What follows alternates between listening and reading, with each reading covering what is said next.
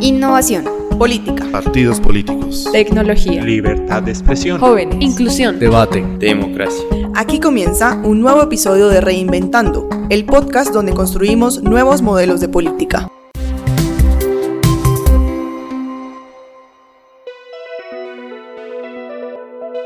Bienvenidas y bienvenidos a Reinventando, el podcast donde construimos nuevos modelos de política. Mi nombre es Diego Torres en nuestro capítulo de hoy hablaremos sobre la polarización y específicamente sobre la polarización extrema. Para esto, nos acompaña Ana Villalba desde Colombia. Ella es comunicadora social y periodista y magíster en ciencia política y estudios internacionales. Jorge Fabrega desde Chile, quien es economista y sociólogo, doctor en políticas públicas y economía política y director del doctorado en ciencia de la complejidad social de la Universidad del Desarrollo en Chile y Rafael Loaiza, desde Bolivia, quien es comunicador social con una maestría en teoría social y de la cultura y fue director de la carrera de comunicación social de la Universidad Católica. Para poder avanzar en esta charla y ubicarnos en el mismo canal, pese a las diversas definiciones que en ocasiones suelen ser un tanto difusas, entendamos la polarización como la distancia que existe entre dos polos ideológicos que a su vez separa las posturas de un sector de la sociedad de otro que puede pensarlo completamente opuesto. Y antes de caer en una crítica al sistema actual, recordemos que este espectro ideológico se crea de forma anecdótica entre aquellos que querían mantener el statu quo y aquellos que abogaban por una revolución. Es así como la ubicación de estos actores de la Revolución Francesa en un salón marcó lo que sería la izquierda que quería el cambio y la derecha que no lo consideraba necesario, y si bien estamos hablando de izquierda y derecha, que son términos funcionales en la medida en que simplifican los programas y posiciones de los partidos políticos, es importante precisar que el fenómeno no se escapa de las demás tendencias ideológicas. De hecho, está presente en todo el espectro y muta según el tema y las acciones concretas que se dialogan. Según algunos autores, esta distinción ideológica puede llegar a ser natural en los estados democráticos biomultipartidistas, pues entiende que la heterogeneidad social expone múltiples intereses que a su vez responden a realidades y lecturas completamente distintas de lo que somos y lo que queremos ser como sociedad.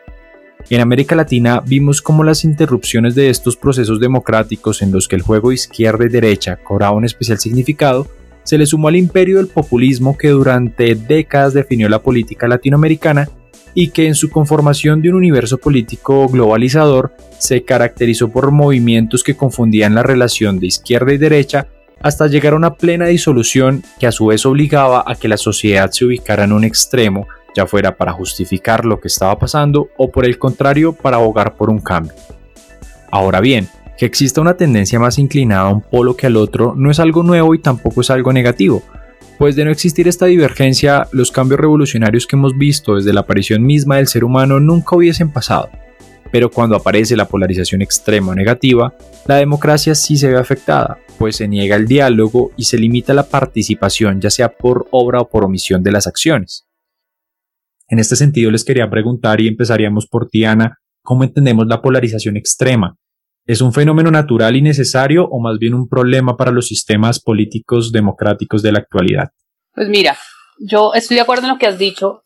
Digamos, el, el, asunto de la polarización per se no debería verse como un problema. Digamos, los sistemas democráticos tienen esto que es que facilitan el debate y la, y la divergencia de opiniones. Entonces, de eso está, digamos, de eso está hecho el sistema democrático, de estar en desacuerdo y de empezar a este debate entre unos puntos y otros. ¿Qué pasa con la, con la polarización extrema? Que se convierte en un problema en la medida en que, por supuesto, como lo decías, se va, las posiciones se van yendo a los extremos. Hay un centro que se va vaciando, si quieres hablar de derecha o de izquierda, ese centro se va vaciando y lo que pasa es que se van radicalizando posiciones, pero no se llega a un punto de, listo, entonces usted piensa esto, yo pienso esto, intentemos sin que usted me convenza de lo suyo y que yo lo convenza a usted de, mi posición, encontremos puntos de encuentro donde podamos negociar o podamos estar de acuerdo. Por supuesto, lo que hace la polarización extrema es empobrecer el debate en la medida en que los argumentos de calidad y los argumentos con contenido pues van desapareciendo y vamos llegando, y hablo particularmente de lo que ha venido pasando en Colombia, de insultos y de, de descalificación del, del contradictor. Entonces sí se convierte en un riesgo en la medida en que vas vaciando de contenido esa democracia y te queda simplemente en el argumento fácil del insulto. Quedamos entonces, Ana, nos dices tú, sin argumentos y pasamos a un, espacio en el cual afectamos eh, la integridad misma de las otras personas cuando hacemos un diálogo y un discurso. ¿Tú cómo ves este fenómeno de polarización extrema, Jorge? Eh, mira, yo estoy de acuerdo con, con, con en, lo que han planteado y quizá yo agregaría eh, otros elementos para poner sobre la mesa de, de, cuando la polarización efectivamente es un problema. y es cuando esencialmente lo que empieza a suceder es que, que la, la, nuestros sistemas de, democráticos representativos eh, empiezan a fallar en ese rol de representación. Entonces nuestras instituciones que Ana eh, comentaba, esas instituciones son eh, el proceso deliberativo en la sociedad que finalmente después de debatir decimos, bueno, resolvamos esto y, y, y votemos o algún otro mecanismo eh, lleguemos a algo que finalmente es vinculante, ese, ese, ese, ese mecanismo empieza a fallar. Empieza a fallar en parte, y pues el elemento que quería traer sobre la mesa, es porque los que están participando del proceso de representación no están logrando realmente representar a conjuntos significativos de la población, que en cierta manera se, se, se, fueron del espacio público, dejaron de, lo ven con sospecha, lo ven con distancia, y no sienten que nadie los esté representando. Entonces, cuando eso empieza a pasar, la polarización se transforma en un problema que hace difícil la gobernabilidad de la toma de decisiones. Eh, tú nos hablas, Jorge, de falta de representación y que viene siendo uno de los problemas principales de la polarización extrema. ¿Cómo ves tú esto, Rafael? Bueno, creo que eh, Ana y Jorge han, han sido muy competentes al explicar eh, la polarización encajada, digamos, en la representación política podríamos decirlo así, una polarización institucionalizada a partir de la competencia por el poder en, en la democracia. Pero mm, tal vez, tal vez mi, mi, perspectiva va a ser un poquito, un poquito más alejada de lo, de lo político, más encajada en lo social, en la medida que la, la polarización extrema me parece que aparece eh, cuando, digamos, eh, las narrativas políticas encajan en divergencias profundas de la sociedad. Y pongo, voy a poner el ejemplo de Bolivia que me parece completamente paradigmático. Bolivia es una sociedad postcolonial como Colombia, como, como Chile, pero donde existe una población amplia de origen étnico. Digamos que la constitución eh, plurinacional la denomina como los descendientes de los habitantes originarios de la tierra. Y el proceso colonial ha dejado una relación eh, positiva entre, o sea, positiva en el sentido de una, una, un coeficiente de relación positiva entre la identidad étnica y la pobreza. Así que existen una población que, es que, que tiene ascendiente indígena, que vive bajo la línea de la pobreza, y una población que tiene ascendiente castellano hablante, que tiene las necesidades básicas satisfechas. Bueno, la polarización extrema que vive Bolivia ha logrado que las narrativas políticas o las narrativas políticas han logrado encajar en este proceso de diferenciación profunda. Y ahí hay una especie de afinidad electiva entre, digamos, el socialismo del siglo XXI y los sectores indígenas y populares eh, y, eh, eh, digamos, el, el, pensamiento liberal más conservador con los sectores de clase media. Entonces, una polarización en la representación política no podría funcionar de manera extrema, a no ser que encaje en estas particiones, por ejemplo, producto de la sociedad postcolonial. Y esas son las polarizaciones peligrosas cuando los repartos de la izquierda y la derecha del socialismo versus el, neoliberalismo encajan en, estos cuerpos uh, macizos de poblaciones que ven que el otro es eh, una amenaza práctica a su propio bienestar.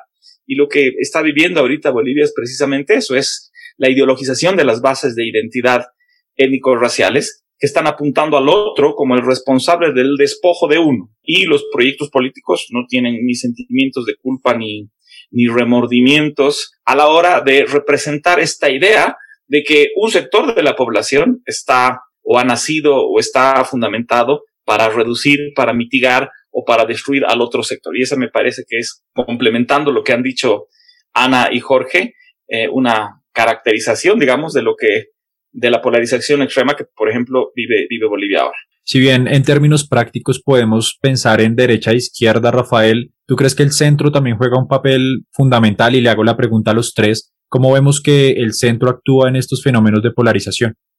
La polarización es por excelencia, digamos, un encuentro entre dos grupos eh, que están enconados, donde no hay espacio para el centro. Si es que hubiera un centro que estuviera comiendo el espacio, digamos, de la pelea por el poder de los dos extremos, entonces no sería polarización.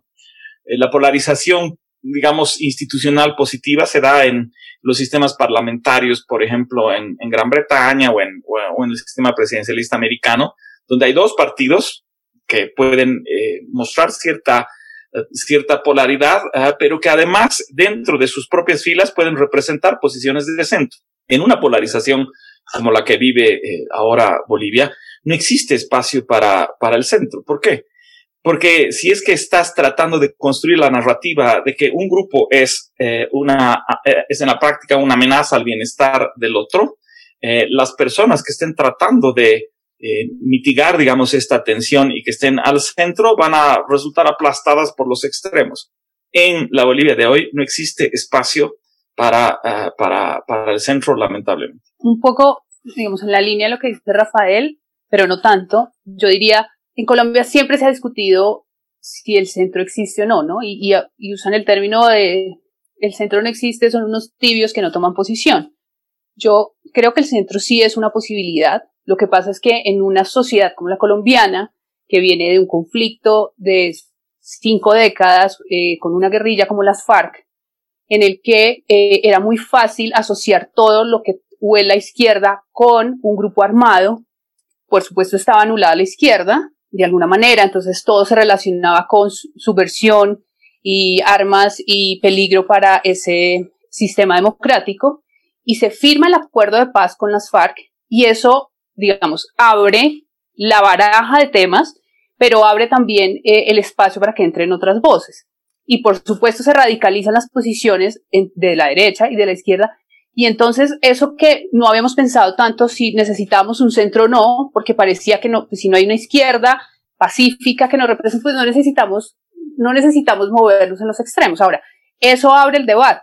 ¿Qué pasa? Y un poco lo que decía Rafael, en Colombia no podemos hablar como en el, en el sistema democrático estadounidense, donde muchas cosas pasan por los partidos políticos, o la gran mayoría de cosas pasa por republicano y demócrata, y a través de, de esto se canalizan las opiniones y las necesidades de la ciudadanía. En Colombia, solo uno de cada cuatro colombianos confía en los partidos políticos y menos de dos se consideran afines a un partido político. Entonces, los partidos políticos no están cumpliendo, digamos, con, con su deber ser de representar a la población. Y en esa medida se empiezan a buscar representaciones eh, a, través de, de otros mecanismos. Ahora bien, esos líderes de derecha o izquierda que polarizan, por supuesto, ven un terreno fértil para eh, mover temas que a ellos les interesa y, y, sobre esos temas polarizar. Si tú te fijas en el caso particular de Colombia, hay cosas en las que los colombianos medianamente estamos de acuerdo y es, por ejemplo, el sistema económico. Entonces, si, por ejemplo, los estudios del Observatorio de la Democracia,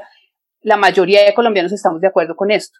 ¿Qué vino a polarizar? Temas puntuales como el acuerdo de paz y líderes puntuales de derecha y de izquierda. Entonces, en, la medida que esto va pasando, los, digamos, los ciudadanos empiezan a buscar mecanismos, pero no se están dando por la institucionalidad, y retomo un poco lo que decía Jorge al comienzo.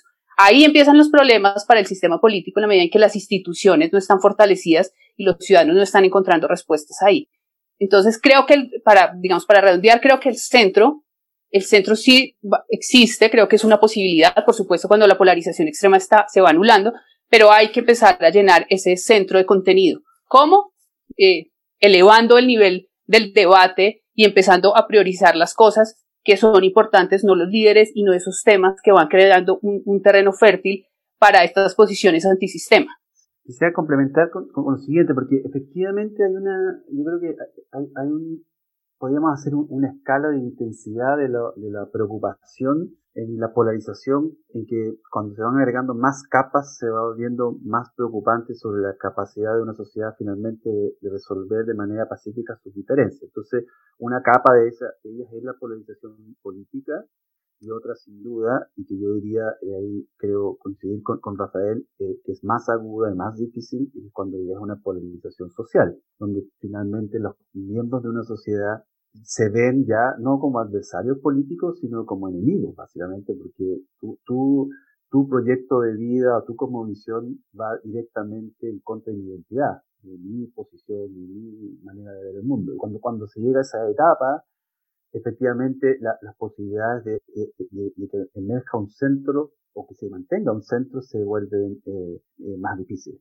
Entonces, eh, pero eso, eso yo lo vería como un proceso dinámico, en que se va, lo político institucional se va alimentando de las diferencias en la sociedad y estas a su vez se van representando políticamente. y, y, para solo complementar, en el caso chileno, por ejemplo, es una sociedad que tenía un centro muy fuerte eh, al después del retorno a la democracia, que se fue efectivamente ido vaciando, los datos eh, son bastante robustos al respecto, y ese vaciamiento tuvo que ver, en el caso chileno, que como ustedes sabrán es un país que, en el cual se, se, ha generado un, sistema económico bastante eh, eh, eh, pone bastante énfasis en que sea eh, mecanismos de mercado los que finalmente asignan recursos y, que acá, como decimos en Chile, se instala la, idea de que cada uno se rasca con sus propias uñas, básicamente.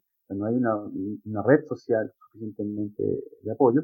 Bueno, entonces las personas cuando ya se recupera la democracia y, y se hizo bajo un, una transición pactada, para muchas personas lo, lo, político, o sea, aquello donde tenemos que finalmente ponernos de acuerdo, ya deja de ser tan sustantivo porque eh, habían bastantes acuerdos.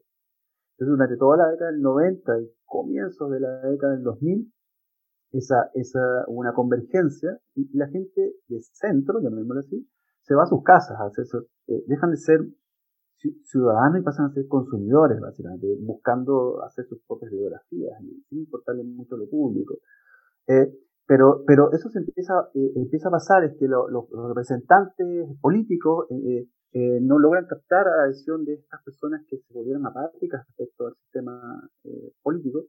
Y, y, y después, solo para cerrar la idea de por qué esto se transformó en un problema, porque como, un, como es una ciudad compleja y cada vez hay más interdependencia, los problemas en que tenemos que ponernos de acuerdo estaban igual. Estaba la empresa que se instaló y dañó el medio ambiente en el pueblo y, y, la gente estaba totalmente atomizada y ya no con ningún vínculo con los los partidos o los mecanismos de representación habituales y entonces eh, nadie los representaba, no votaban, cada vez votaba menos gente y, lo que hacen los partidos políticos por lo tanto para en, su lucha por el poder es ir a buscar a aquellos que sí busquen representación.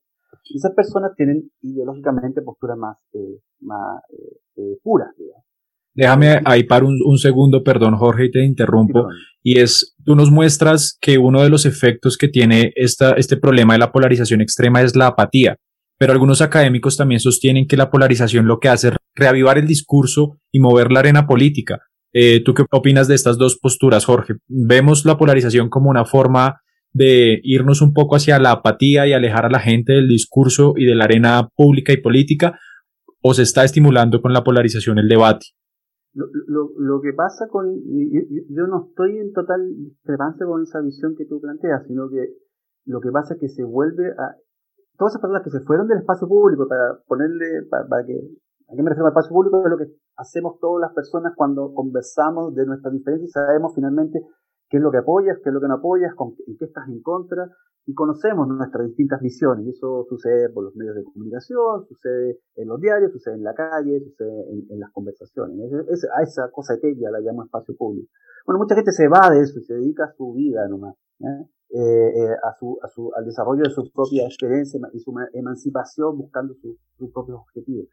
Y ya no participa ya, eh, de, de, de, la reunión, de la actividad en la que tú conoces las Eh, y cuando vuelva al espacio público, porque tiene un problema, porque tiene una empresa al lado que está botando desechos en su, río, por ejemplo, no vuelve a través de los mecanismos de representación, no vuelve a través del partido.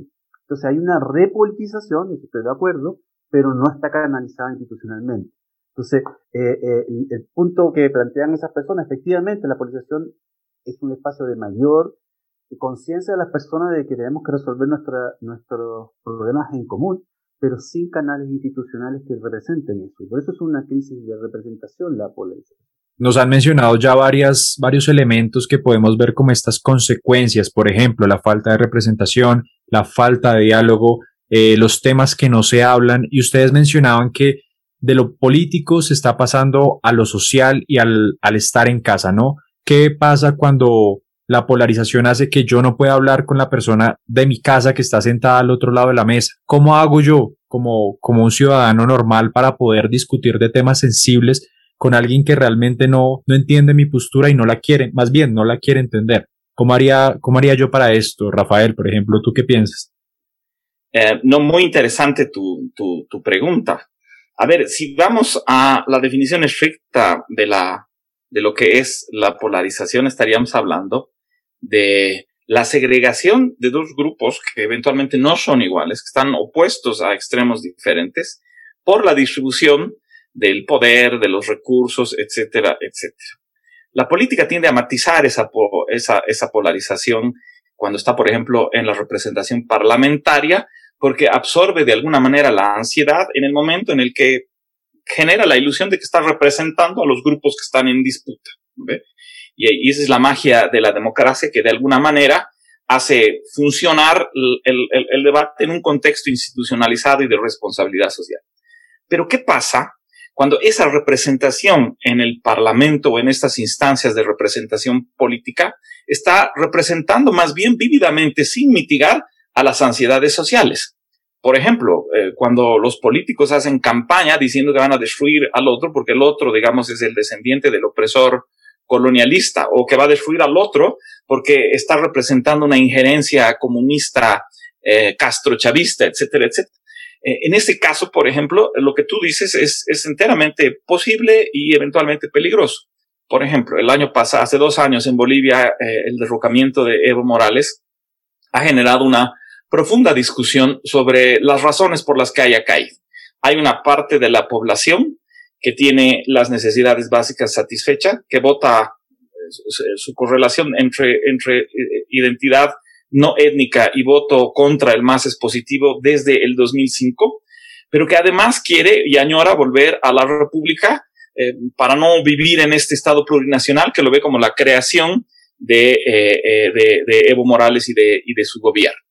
Cuando aparecen los sucesos del 2019, eh, la OEA dice que ha habido un fraude electoral, renuncia el presidente e inmediatamente las personas afines al presidente generan una convulsión social que muestra cuán roto está el país. Y aún a pesar de que la renuncia estaba dentro de los marcos institucionales, la tolerancia de las personas a pensar que habían perdido sus prerrogativas de poder, o lo voy a traducir de otra manera, de los indígenas a pensar que habían perdido la capacidad de la representación política ha generado prácticamente un estado o un preámbulo de guerra civil en Bolivia y en el lapso de tres días eh, casi un centenar de bolivianos han, muerto en enfrentamientos en las calles.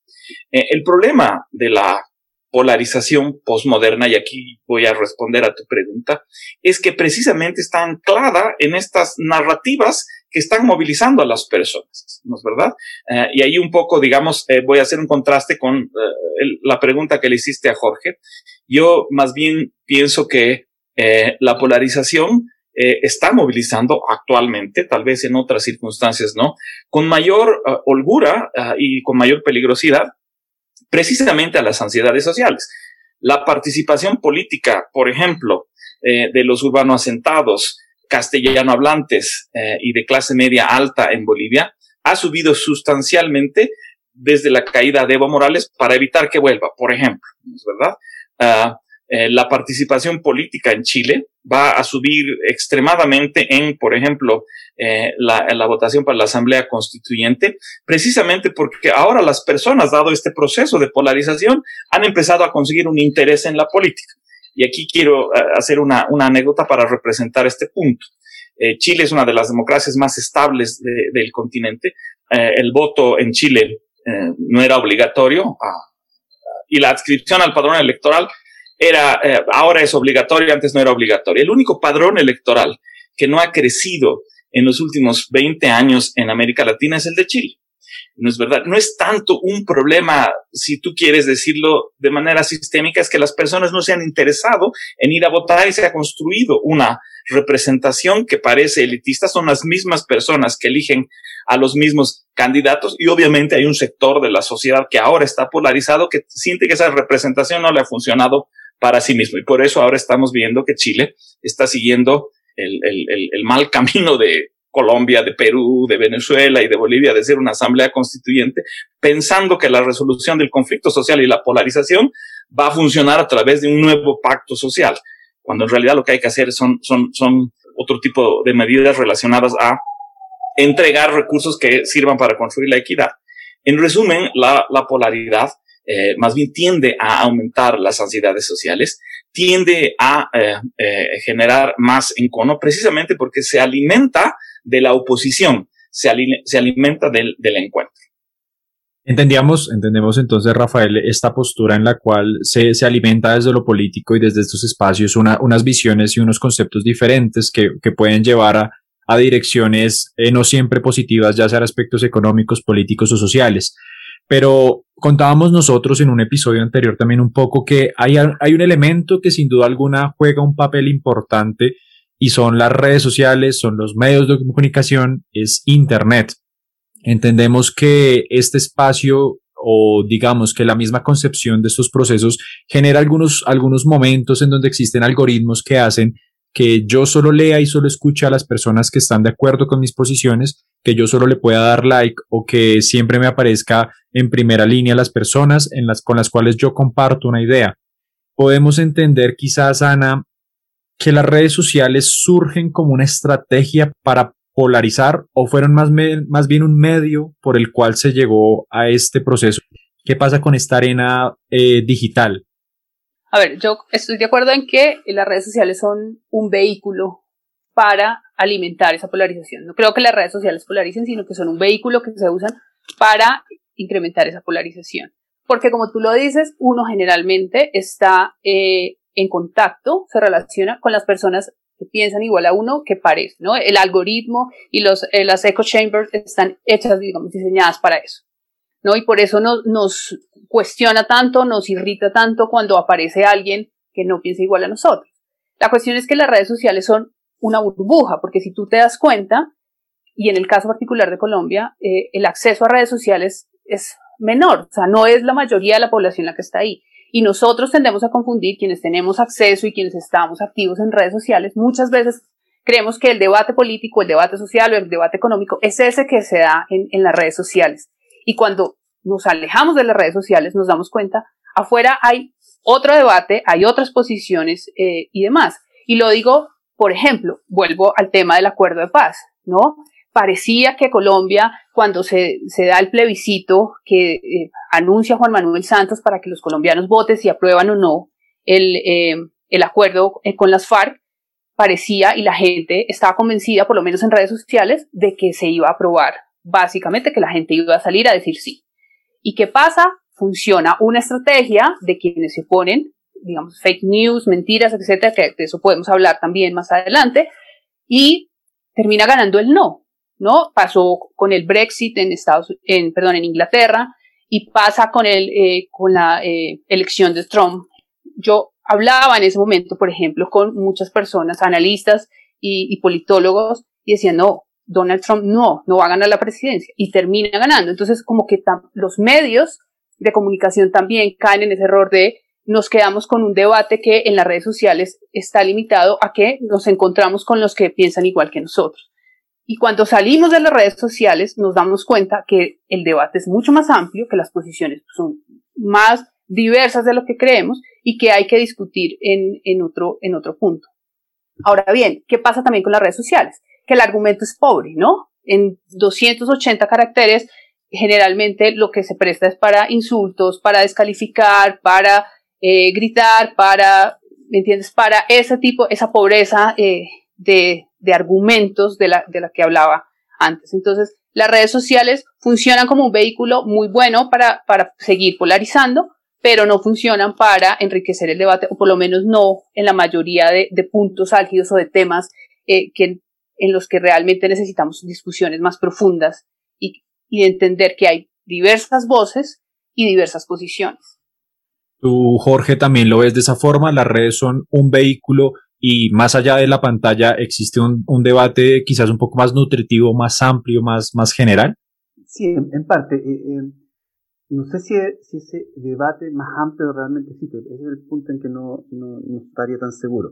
Eh, pero sí, efectivamente es un vehículo, pero este vehículo cae y produce lo que podríamos llamar como una, una tormenta perfecta sobre el problema que, si, si lo he logrado explicar bien, que es el problema de la representación y de la deliberación, que, que, es esencial en una democracia.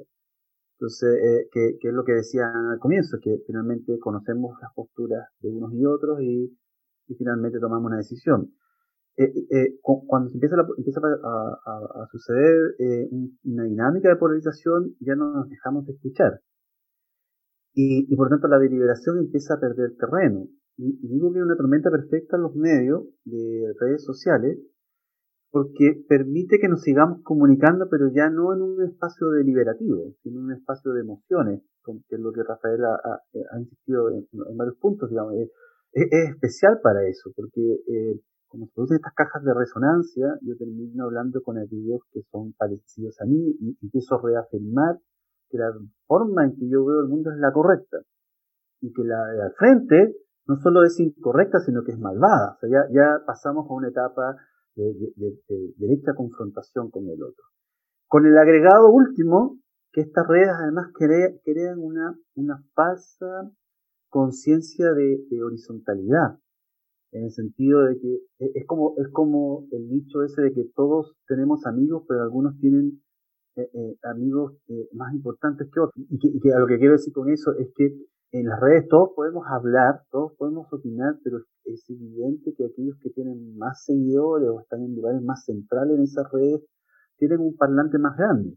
Y en consecuencia, eh, eh, la, idea de que esto es horizontal y acceso a todos, de que tú puedes conversar directamente con una autoridad, en fin, no es correcta. Eh, es, es, un lugar en que las desigualdades que existen en la sociedad se replican también.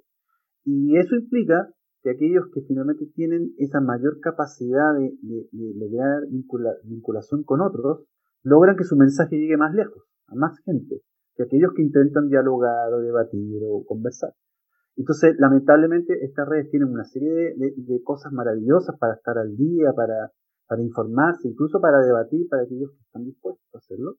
Pero, pero la escala del fenómeno de, polarización en ellas se aumenta porque eh, ese, ese, esa combinación de reafirmar mi propia creencia con que aquellos que tienen más eh, difusión son los que más hacen eso, eh, más, más, ven el mundo de manera dicotómica, es la, la, que finalmente impera. Entonces cualquiera que entra por primera vez a una de estas redes y no las conoce bien, dice, pero qué tanto este lugar, nadie realmente se puede conversar.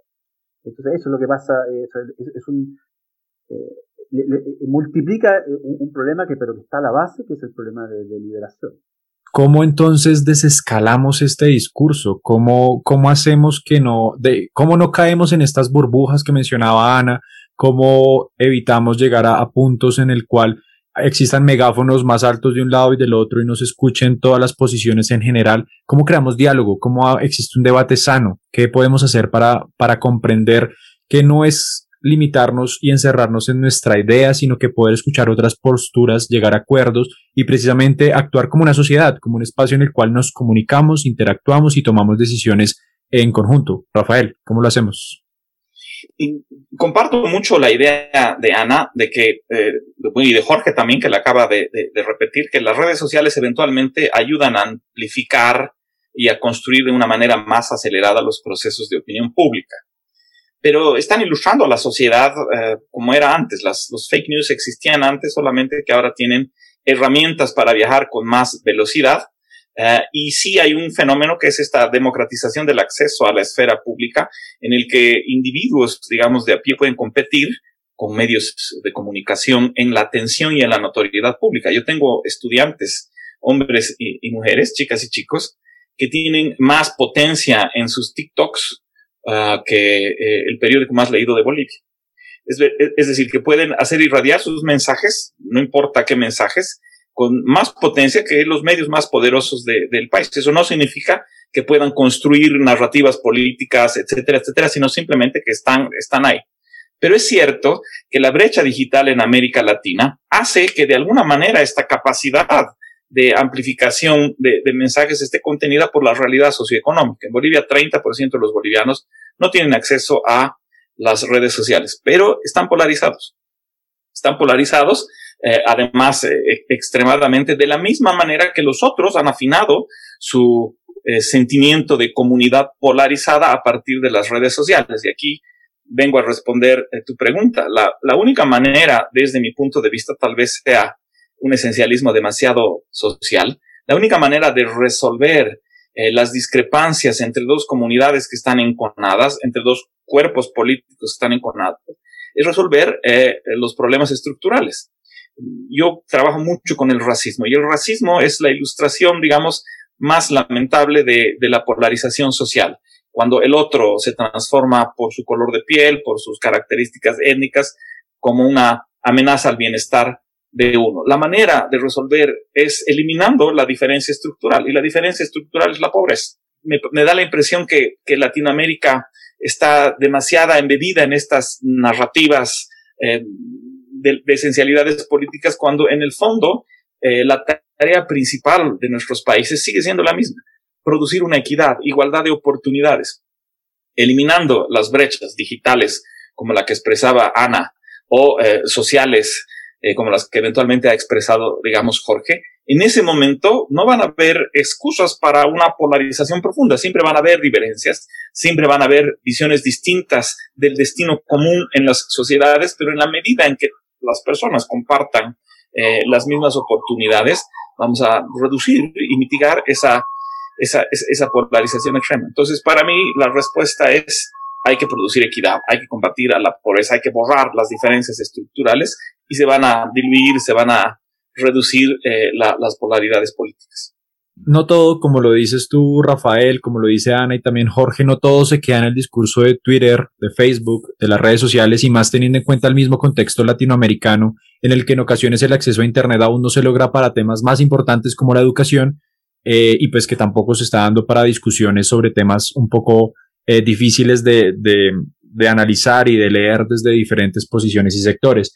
Tú nos planteas, Rafael, que una de las soluciones es precisamente terminar y acabar con estos problemas estructurales que son los que en últimas generan que las posiciones sean un poco más extremas y se nos vaya el discurso, se vaya el diálogo y nos quedemos simplemente con la crítica quizás desde alguna de estas partes. Ana, ¿tú, tú qué otra opción ves posible o qué otro elemento sería importante para comprender cómo evitamos caer en estas trampas de, llegar a las esquinas y nos concentramos más bien en este debate y discurso que sin duda alguna fortalece la democracia, fortalece la construcción de sociedad y genera incluso oportunidades, un respeto mayor por algunas instituciones, por derechos y demás.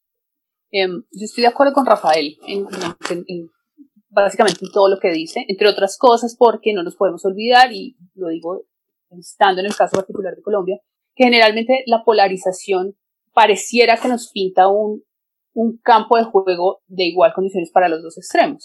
Y resulta que no, resulta que eh, en el caso de si hay un gobierno de derecha, por ejemplo, y está polarizado con la izquierda, pues las herramientas o los mensajes o la eficiencia de las acciones eh, de, de, un gobierno, de, de, ese gobierno de derecha, o piénsenlo de izquierda, digamos, no, no, simplemente es un ejemplo, tiene más, digamos, tiene más efecto y puede, puede llegar a, a difundir su mensaje y sus acciones mucho más fácil que su contraparte. A veces también perdemos de vista que la polarización, si bien nos pone en dos extremos, no necesariamente esos dos extremos están en igualdad de condiciones en, en ese debate o en esa contrariedad. Ahora, lo que dice Rafael es cierto, también creo que eh, hay que resolver esos problemas de inequidad en las sociedades latinoamericanas, porque parte de eso es lo que nos, nos pone en, en estas eh, posiciones y nos pone este desencanto eh, con la democracia, con la institucionalidad, con, el sistema democrático y hace que polaricemos y que empecemos a buscar respuestas muchas veces no en esas instituciones, porque como hablábamos, pues la representación se va, se va empobreciendo.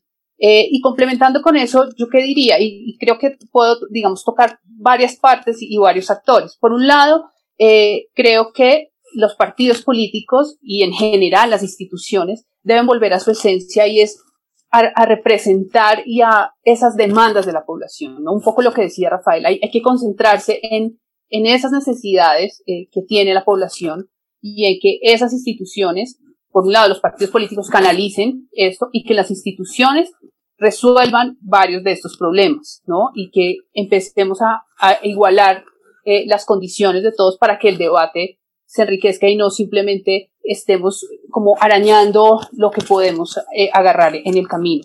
Por otro lado, creo también que los medios de comunicación tienen una responsabilidad eh, muy grande.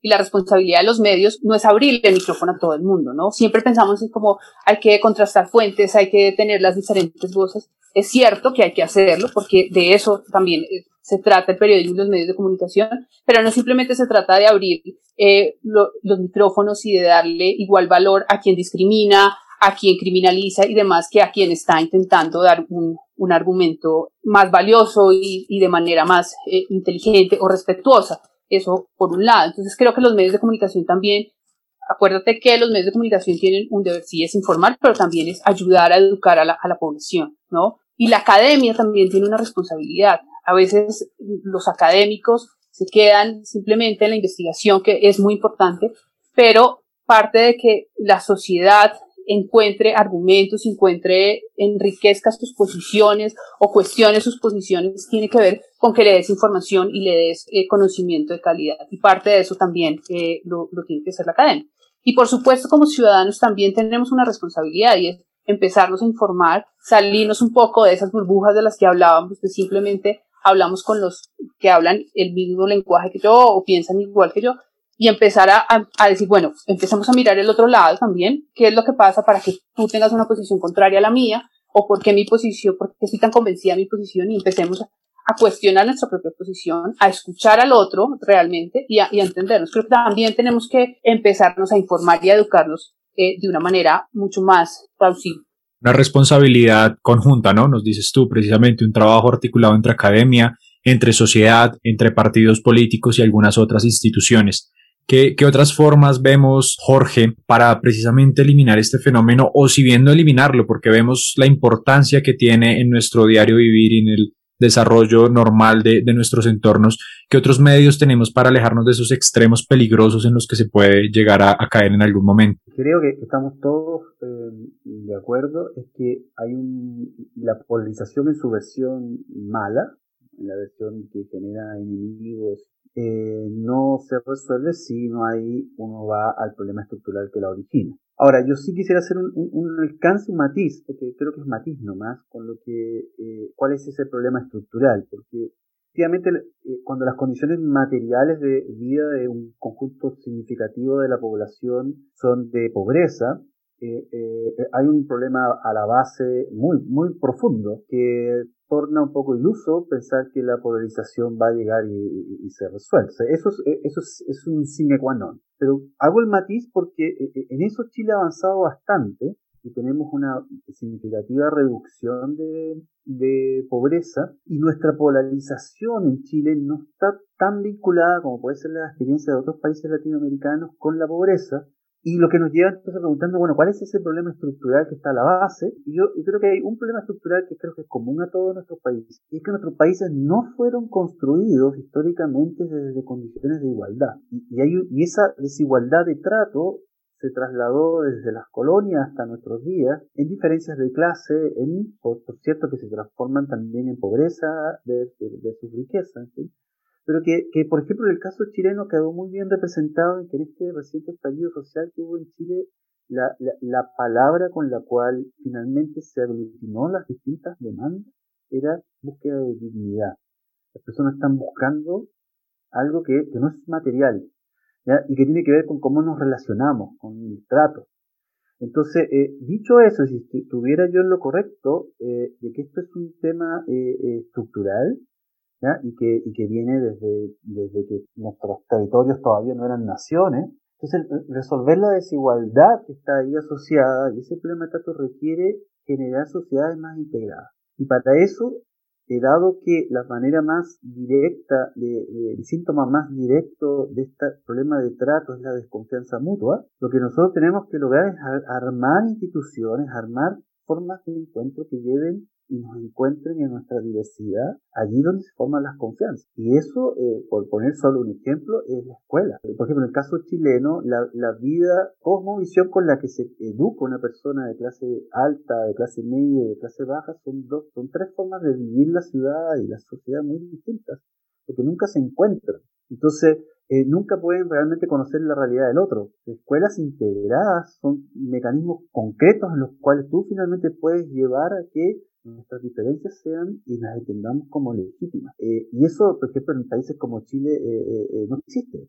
La, realidad de una persona de, cada una de, distintos niveles socioeconómicos es muy distinta y por lo tanto, y solo con esto termino, hace que a algunos les parezcan no logren entender la demanda del otro y que, y que consideren que eh, son eh, simplemente revolucionarios o simplemente antisistemas y no entienden que hay una crítica ahí eh, real y, y, y, que tiene que ser tomada en serio de que a veces es, esas personas sienten que, como, como decía un cartel en, los, en el movimiento del 2011 de los indignados en España, muchas personas sienten que no es que ellos sean antisistemas, sino que el sistema es anti ellos. Eh, y, para cambiar ese tipo de cosas hay que encontrarse ahí donde se forman las confianzas, que es en, la escuela. Las, tres visiones que ustedes nos dan es lo que quisiéramos eh, utilizar o implementar para que se desestimule este fenómeno y, no se caigan en estas trampas, como lo hemos llamado, de, de los extremos.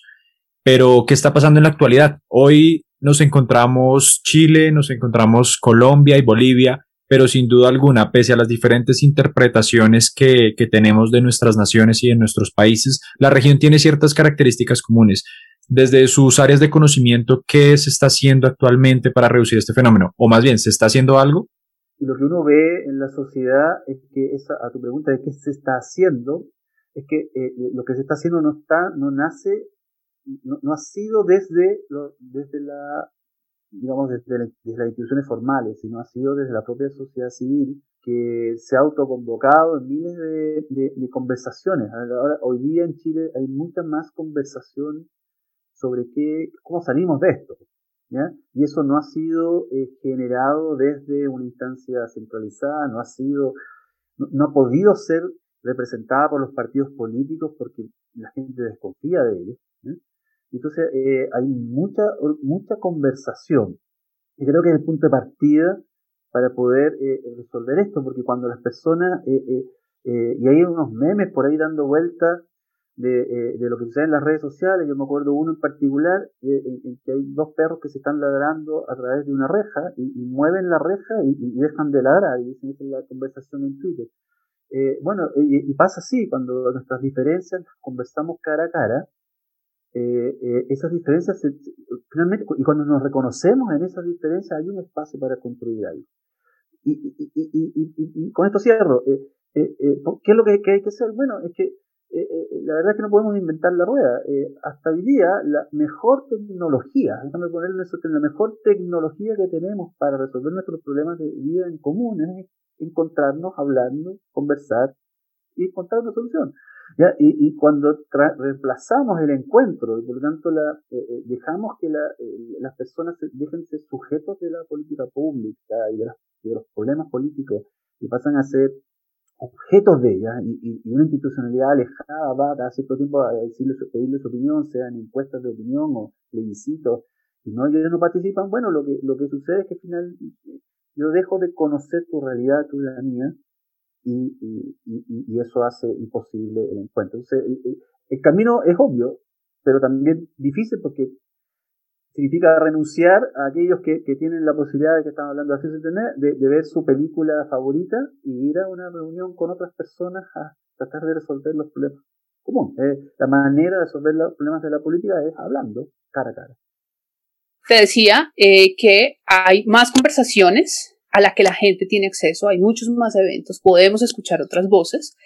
Y también creo que eh, la movilización ciudadana, eh, el hecho de, digamos, un poco los estallidos sociales que ha habido, como en el caso de Chile, de Bolivia, de Colombia, también nos han mostrado que ese espacio público también es un lugar de encuentro para diferentes eh, posiciones y diferentes eh, urgencias y que nos permiten abrir esas, esas digamos, esos espacios de diálogo, ¿no?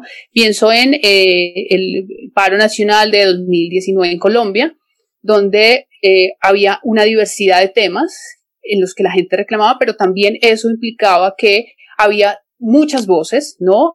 Hablando y encontrándose en ese espacio público, estudiantes, profesores, pero también eh, campesinos, trabajadores, sindicatos, es decir, como que no, y que es, por supuesto, eh, digamos, es, grave o es bueno también que era una eh, iniciativa ciudadana, es decir, no había convocado ningún partido político ni ninguna fuerza política en ese momento. Lo que parecía es decir, bueno, la ciudadanía está entrando en unos reclamos y en un diálogo que necesita, pero también es decir, bueno, si no, si hay una ausencia de, partidos políticos o de líderes políticos, ¿por qué es? Pues porque no hay esa representación.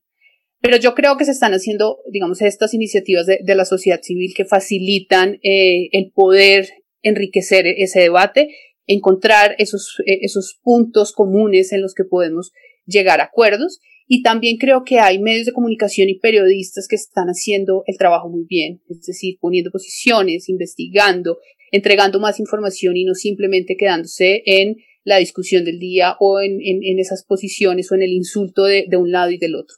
Mil gracias, Diego. Es básicamente la misma, la misma respuesta que Jorge y Ana. Mientras la política está medrando de la polarización para robustecer su representación parlamentaria, eh, las soluciones están viniendo de la academia.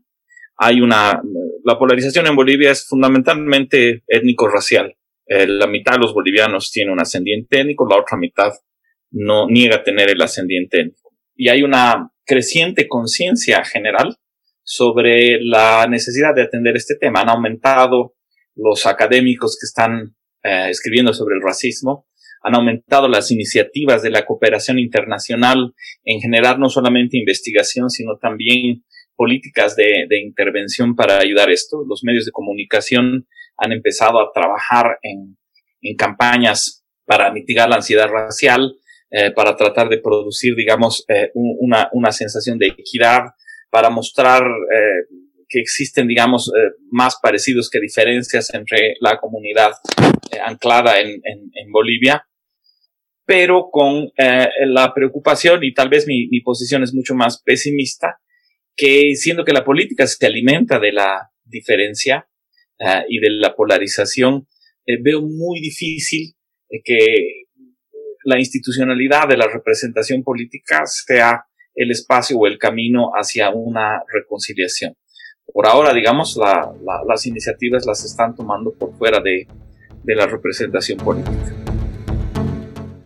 ¿Qué mensaje le quieren dejar ustedes a las personas que hoy nos escuchan que se están enfrentando a este fenómeno día a día y que están viendo los diferentes matices, pero también las consecuencias que trae irnos a un extremo radical y desarticular un discurso, eh, invalidar las posiciones de los demás y caer en muchas ocasiones, eh, no solo desde la esfera política, sino desde la esfera social, en momentos incómodos y que realmente afectan el desarrollo normal o un, un proceso normal de vida.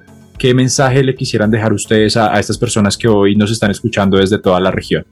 Digamos, parece, parece sencillo pero, y, evidente, pero sí creo que, que, es un poco, retomando lo que decía eh, Rafael y Jorge, y es como hablar, ¿no? Lo, lo, primero es hablar y sobre todo escucharnos, ¿no? La posibilidad de escuchar al otro, de saber qué es lo que está pensando, de por qué tiene una posición distinta a la mía, creo que, que es importante. Entonces creo que hay que empezar a hablar y a escucharnos, a ponernos en la posición del otro y a bajarle, creo que a las emociones, sobre todo de, espacios como las redes sociales, como lo decía Jorge, es un espacio en, el que se mueven más emociones que, argumentos y racionalidad, y empezar a, a, buscar realmente cuáles son las razones que hay detrás de X o Y posición o de X o Y opinión y cómo encontrar esos puntos de encuentro, ¿no? Creo que a veces simplemente pensamos en que es un escenario apocalíptico, que no hay nada que hacer, todos los políticos son malos, que todo el que nos va a representar es malo, que cualquier cosa que se haga está mal y creo que también hay que empezar a ver cuáles son las opciones que tenemos para reemplazar es, eh, digamos, ese negativismo, pero también para empezar a, destacar cuál qué es lo que funciona, qué es lo que no funciona, qué nos sirve y empezar a entender que el, otro no es el enemigo, ¿no? sino es más bien un contradictor. Cuando empezamos a ver un contradictor es que podemos eh, resolver el asunto. Si lo vemos como enemigo, es, es, difícil porque lo estamos viendo como un demonio salido de, de, lo, más oscuro y con el que no vamos a, encontrar eh, ningún punto en común y simplemente nos queda como el destruirlo y esa no, no debe ser la, la idea. Bueno, yo, yo suscribo todo lo que dijo Ana y solo para, para agregar algo, algo más Mira, yo creo que eh, yo le diría a las personas que pueden estar escuchando este podcast es que tenemos, eh, eh, nunca antes creo yo en la historia de la humanidad hemos tenido la posibilidad cada, uno de nosotros obviamente hay personas que todavía no, y es el desafío, pero ha tenido la posibilidad de, expandir su, su, libertad y su, potencialidad eh, como ninguna otra generación antes en, la historia. Y, eso es posible gracias a que uno descansa mucho en lo, en lo que los demás hacen para, y por lo tanto libera tiempo, recursos, eh, de todo para poder dedicarse a lo que uno eh, más desea. Somos interdependientes, es lo que quiero transmitir. Y por lo tanto en esa interdependencia la verdad es que nadie sobra y al revés, yo cuando entiendo que, es independencia, eh, eh, entiendo la fragilidad de, mi, de mi concepto. Y, la pandemia ha sido un excelente ejemplo para mostrar eso, eh, con todo lo dramático que es la pandemia, para mostrar que finalmente uno no es un individuo, sino que uno es una, una, comunidad, en otros. Las sociedades que mejor han enfrentado esta pandemia han sido aquellas que han todos han puesto de su parte. El mensaje es a, un mensaje más bien de humildad respecto de nuestras propias certezas. Eh, y de comprender que, como decía Ana, eh, eh, el otro tiene un punto. Y, y, es legítimo también que quiera de alguna manera que lo que valora se, haga en el espacio público y bueno, tenemos que ponernos de acuerdo. Entonces yo creo que, yo creo que el mensaje es, es más bien de, de evitar esa sobre valoración del yo que es tan propia de nuestro tiempo porque hoy día cada uno de nosotros estamos hoy día en cada uno físicamente en distintos lugares en nosotros que estamos conversando acá. Y, y, después cualquiera de nosotros se puede conectar con cualquier otra parte del mundo en función de sus gustos. Y se olvida de, que todo eso es posible gracias a que somos más interdependientes unos de otros. Y entonces creen que que, somos super, super yo, super individuos y, hay que olvidarse de eso y entender que esto se construye eh, colectivamente y que eso hay que cuidar. Solo para cerrar, la democracia, la democracia es una rareza en la historia humana y, por lo tanto hay que cuidarla y se cuida dialogando. Como decía Ana, es, es una respuesta muy, muy difícil de dar. Em, o sea, de pensar cuál podría ser eventualmente el camino, la solución o el mensaje. Pero les voy a comentar algo brevemente. Nosotros con el IDEA Internacional hicimos un proyecto eh, para convocar al voto en las elecciones del 2020, después de prácticamente el preámbulo de, guerra civil que vivimos el, el 2019 el Tribunal Supremo Electoral necesitaba convocar al voto en un contexto de polarización étnico-racial. Y se nos ocurrió hacer una campaña que se llamaba El Abrazo del Reencuentro y contratamos a uno de los mejores cineastas de, Bolivia que empezó a narrar los eventos dolorosos que habían tenido los bolivianos para activar un poco el sentimiento de culpa de cada uno eh, para asumir la responsabilidad de la, de, la, de la violencia.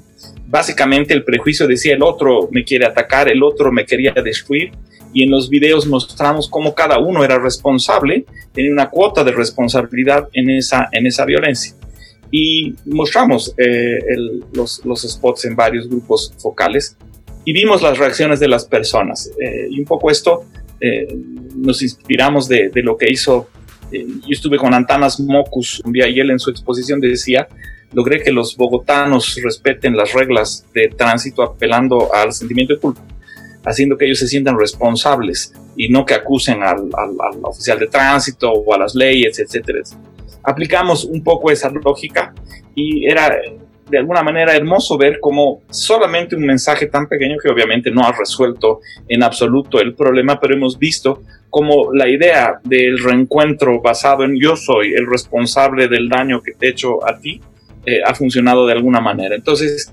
tal vez el mensaje es en estos eh, espacios, en estos momentos de, polaridad extrema, asumir la responsabilidad eh, del prejuicio que uno tiene respecto al otro.